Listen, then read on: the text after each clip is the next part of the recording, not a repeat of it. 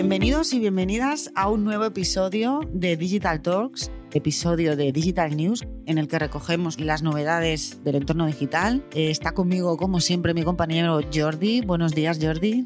Hola Sheila, ¿qué tal? Buenos días. Digital Talks, el podcast que revela la parte más humana que hay detrás de las empresas. Un podcast de Jeffnet. Cuéntame, que hemos visto que esta semana Adam Mosseri, el CEO de Instagram, ha anunciado que bueno, se está empezando a implementar en algunos países ya los likes en las stories, Jordi. Esto hace un cambio de paradigma de Instagram total, ¿no? Van evolucionando, ¿no? Como siempre, y, siempre pues intentan encontrar nuevas acciones que puedan llevar a que el usuario pues pueda permanecer más en, las aplicaciones y, bueno, de alguna manera estén más, puedan estar más entretenidos. Pero esto, Sheila, ¿qué, qué es exactamente?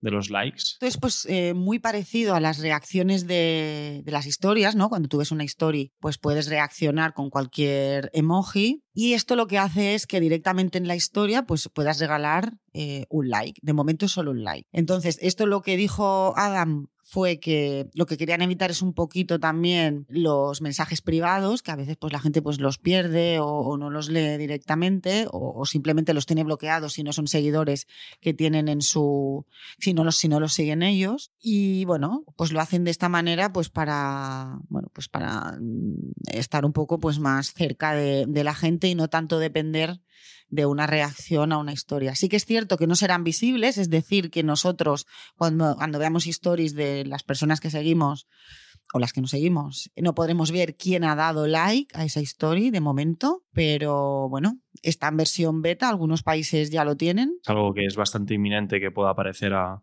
a todos los usuarios de Instagram. Sí, además que fue muy estratégico, ¿eh? porque justo lo lanzaron el día de San Valentín, que el, el día 14 de febrero, para que encajara un poquito, pues dale amor a las historias, ¿no? Fue un poco marketing, algo muy estratégico que hicieron. Y bueno, veremos a ver, yo de momento lo estoy probando, no me sale absolutamente nada, mm, porque dicen que en Europa todavía no lo han implantado, pero siempre hay alguna excepción. Digo, bueno, a ver si yo soy una de esas, si la puedo probar antes, que a mí estas cosas, probar las novedades me, me chifla. Pero bueno, tendremos que esperar un poquito a ver qué tal. Muy bien, muy bien. De hecho, será algo similar a lo que ocurre en TikTok, ¿no? El funcionamiento de TikTok, en el cual estás viendo el vídeo y le puedes dar like o puedes comentar y, y creo que irá un poco por aquí. Y lo que decimos siempre, al final las plataformas lo que hacen es intentar copiarse entre ellas cuando ven que algo funciona, ¿verdad? Sí, exacto. Pero tú qué prefieres? A ver, mm, no sé, yo es que creo que la reacción a una historia mm, es, digamos, como que tiene más valor que, que dar un like a una story, ¿no? No sé, cuando tú reaccionas es porque realmente... Eh, te ha llegado algo de esa historia, ¿no? Aunque te llegue por mensaje privado. ¿Cómo te lo tomarías tú? Un like es muy fácil, regalar un like, porque para mí regalar un like es muy fácil. Cualquiera te puede, aunque te caiga mal, te puede regalar un like.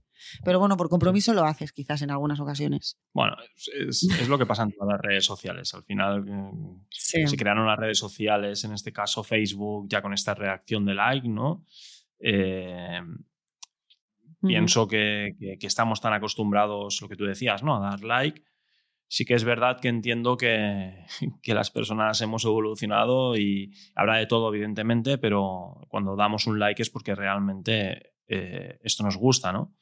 Pero sí, mm. sí, es muy fácil, muy sencillo dar un like y seguramente que nos encontraremos que, bueno, que, se cargará de likes o, o, no, ¿no? Pero, pero sí, ya veremos el sentido que tiene todo esto. Mm, de momento, según comentan, no lo tendrán en cuenta en el tema de métricas. O sea, sí que te podrán decir los likes que has recibido, pero no lo tendrán en cuenta a la hora de calcularte pues la repercusión de esa story o, para el, algoritmo. De momento no. Simplemente lo que quieren evitar son muchos mensajes privados, que bueno, que es un poco contradictorio porque sí que cuentan la relevancia de una cuenta, las reacciones que tengas y los mensajes privados que tengas. Esto también el algoritmo lo tiene muy en cuenta, con lo cual está como un poco en el aire, ¿no? Entonces, bueno.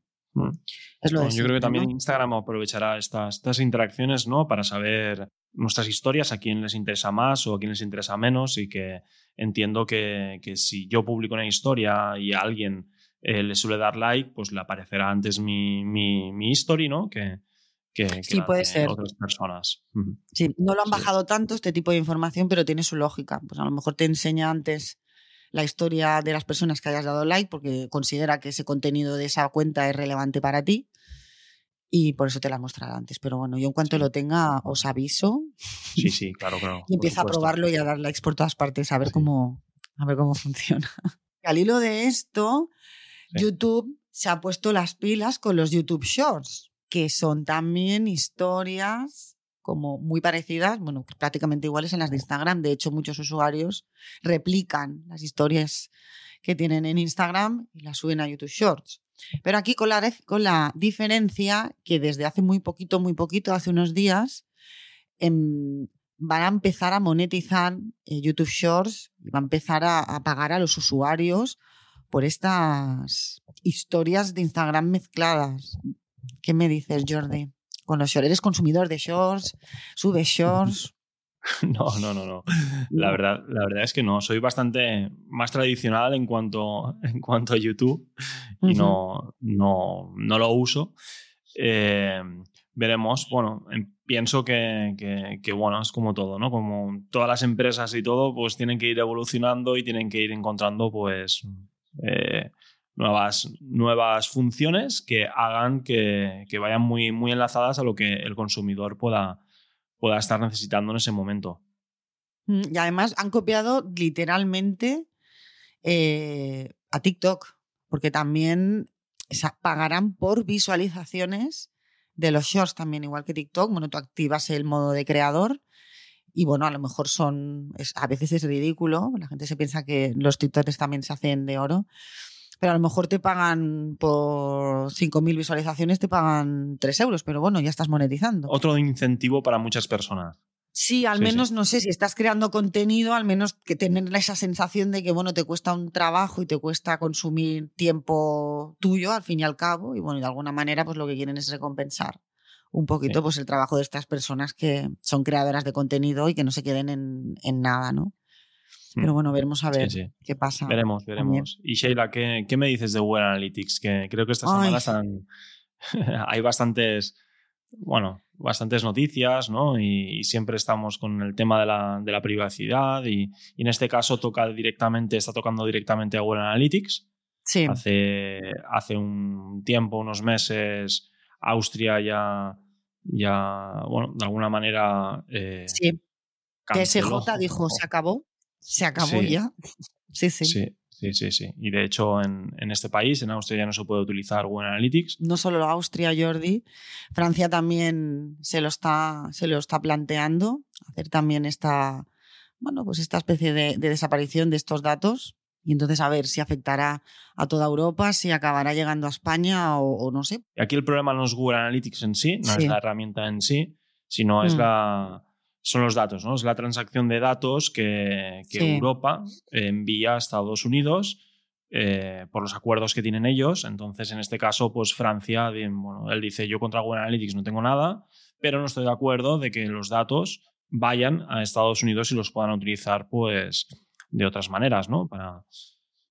Sí, es eso. O sea, no es la plataforma la que prohíben, ¿no? Sino que lo ha declarado, o sea, y bueno, es lo que te estaba comentando, ¿eh? que la Agencia de Protección de Datos de Francia lo ha declarado ilegal el uso, no la plataforma, sino el uso de Google Analytics.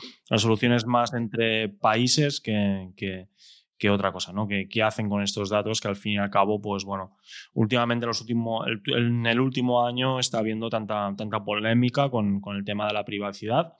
De hecho, hoy leía, eh, hoy leía la noticia también que, que, que bueno, en cuanto al privacy sandbox mm, que conocíamos de, iOS 14 que ocurrió a finales del 2020, eh, que el tema de, las cookies y demás pues mm. eh, desaparecía en cuanto a datos.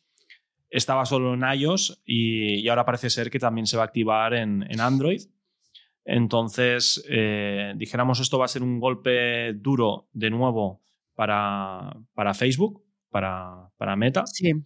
Bueno, y aquí realmente vamos a ver, pues, pues bueno, y estamos viendo ya cómo aparecen, aparecen herramientas que lo que hacen es no coger el dato eh, del usuario en concreto, sino que lo que hacen es escoger, pues, eh, cómo interaccionan los usuarios en, a niveles generales. Eh, si hacen algo concreto, pues dan por hecho que si están visitando algo, pues les puede interesar otra cosa. Y bueno, realmente ya veremos a ver cómo, cómo, cómo termina todo esto, pero indudablemente esto, como comentaba antes, sí que es un cambio de paradigma bastante, bastante fuerte en cuanto a, a la publicidad en Internet cuando comentamos esta, esta noticia me eché las manos a la cabeza porque ya hemos tenido eh, no problemas, pero sí que cuesta mucho más el tema de datos, de optimizaciones de las campañas, sobre todo en, Facebook Ads, que todo esto, bueno, campañas que anteriormente, antes de este eh, tipo lo de iOS 14 o lo, de, lo, o lo que comentas ahora de Android, pues ya campañas que funcionaban bien, pues de repente pues empiezan a dejar de reportar, empiezan a subirse los costes y bueno, pues veremos a ver cómo encajamos esto de Android, porque entre unos y, otros... Por lo que hemos podido ver mm. con los proyectos que gestionamos, al fin y al cabo podemos comparar, ¿no? Pero, pero realmente las empresas que han salido más perjudicadas suelen ser las pequeñas empresas que mm. dependían demasiado de, de, esta parte, ¿no? Y de datos y entonces, eh, es, una lástima, ¿no? Pero sí que es cierto que al final pues hay que luchar por, por, esto, por la privacidad de cada uno y, encontrar fórmulas que, oye, eh, siendo eh, o impactando a, los usuarios que realmente nos puedan, nos puedan interesar, siendo lo más eficiente, eficientes posibles en cuanto a publicidad, pero por otra parte, eh, mm, teniendo muy en cuenta la privacidad, la privacidad de los usuarios, de las personas. Y bueno, ¿y Meta? ¿Cómo se mm. cómo presentará esto ahora? Porque ya con el tema de iOS fue, bueno, los comunicados. Yo recuerdo que tuvimos que enviarle el comunicado oficial a la mayoría de nuestros clientes por el tema de, de las mediciones y de los resultados. Y ahora, pues supongo que Meta tendrá que volver de nuevo ya me sale Meta, no me sale Facebook, ¿eh? Has visto, ya, ya estoy evangelizada. Sí, muy bien, meta, realmente que cada día se está encontrando con algo nuevo, ¿no? Mm, es alucinante la de problemas que está teniendo últimamente. Ya, ya, lo hablábamos ¿no? en, el, en, el, en el anterior Digital News en el que hablábamos, ¿no? que, que Mark Zuckerberg eh, ponía encima de la mesa de, hacer desaparecer eh, Meta en, según qué países o incluso en toda Europa. ¿no? Y ahora se encuentran con esto, ¿no? También eh, realmente, pues aquí los anunciantes, pues lo que van a hacer cuando sobre todo aparezca la parte de Android en cuanto a, a la privacidad, eh, es que seguramente se verán perjudicados y por lo tanto habrá menos inversión, seguramente. Entonces tiene realmente otro problema. Meta y, bueno, lo tiene Meta y lo tiene tantísimas empresas, ¿no? Que dependen de ello. Vaya con Meta, pero YouTube le sigue los pasos, ¿eh? Google detrás, porque ahora me he enterado, mira, esta mañana que YouTube está preparando un videojuego para el metaverso también. Entonces, no sé hasta qué punto esto, el tema del metaverso, se está poniendo todo el mundo las pilas con esto, ¿eh? Quiero creer que nadie quiere perder el tren, ¿no? Y, bueno, estar ahí haciendo cosas, pero mm, bueno, no sé, ya veremos. Yo lo que estoy viendo es que fue todo un boom, lo del metaverso, que los las últimas semanas o últimos meses la cosa se esté ralentizando muchísimo. Y, bueno, no sé hasta qué punto, pues, cómo evolucionará, ¿no? Pero, pero bueno, eh, puedo entender perfectamente que todas las plataformas, las empresas grandes, tecnológicas grandes, eh, estén dedicando recursos a, a estar allí, ¿no? Por, por, por, lo que pueda ser, ¿no? Y, que no, pues oye, que cuando esto no se den cuenta de que ya es demasiado tarde. Entonces, están actuando como realmente estas startups que fueron un día, eh, pues eh, suelen hacer, ¿no? O sea, trabajando para, para no perder una oportunidad que, que, parece ser que, que algún día saldrá ya veremos. Yo creo que por aquí Google, pues oye, aprovecha por todas partes, ¿no? El tema del metaverso, pues ahora le toca a YouTube, como bien decías, que están, están desarrollando su propio juego, ¿no? Para que, para que se pueda utilizar.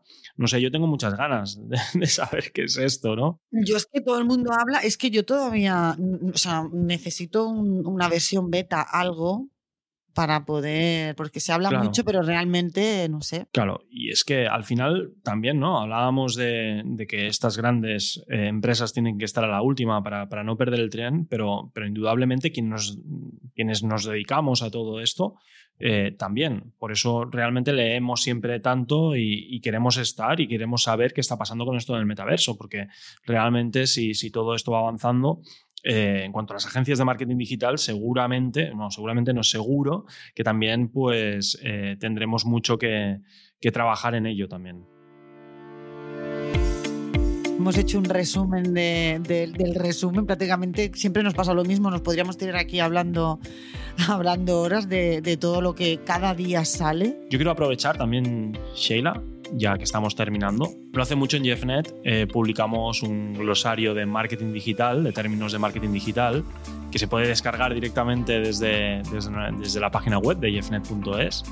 Y, y que bueno, yo es que realmente cuando lo vi hace un mes dije, ostras, glosarios hay muchos, pero en este yo creo que se recopilan los mm. últimos términos más utilizados y, sobre todo que está, está muy bien explicado para todas esas personas que, que ya estén en el área digital o no lo estén, pero que, que, realmente se aprende muchísimo. Y podemos dejar el enlace si queréis. Podemos dejar este, este glosario y también déjame decirte que tenemos el kit de supervivencia de marketing digital para 2022. Wow que este cualquier director de marketing CMO es, vamos, tiene que, es un más que debe de tener en, la, en, su carpeta de, de, recursos. Así que os invito también, os dejaremos también el link aquí abajo, ¿vale? Perfecto, perfecto. Genial, genial. Pues nos vemos en el próximo episodio. Claro que sí. Venga, hasta la próxima semana. Chao. Digital Talks el podcast que revela la parte más humana que hay detrás de las empresas. Un podcast de Jeffnet.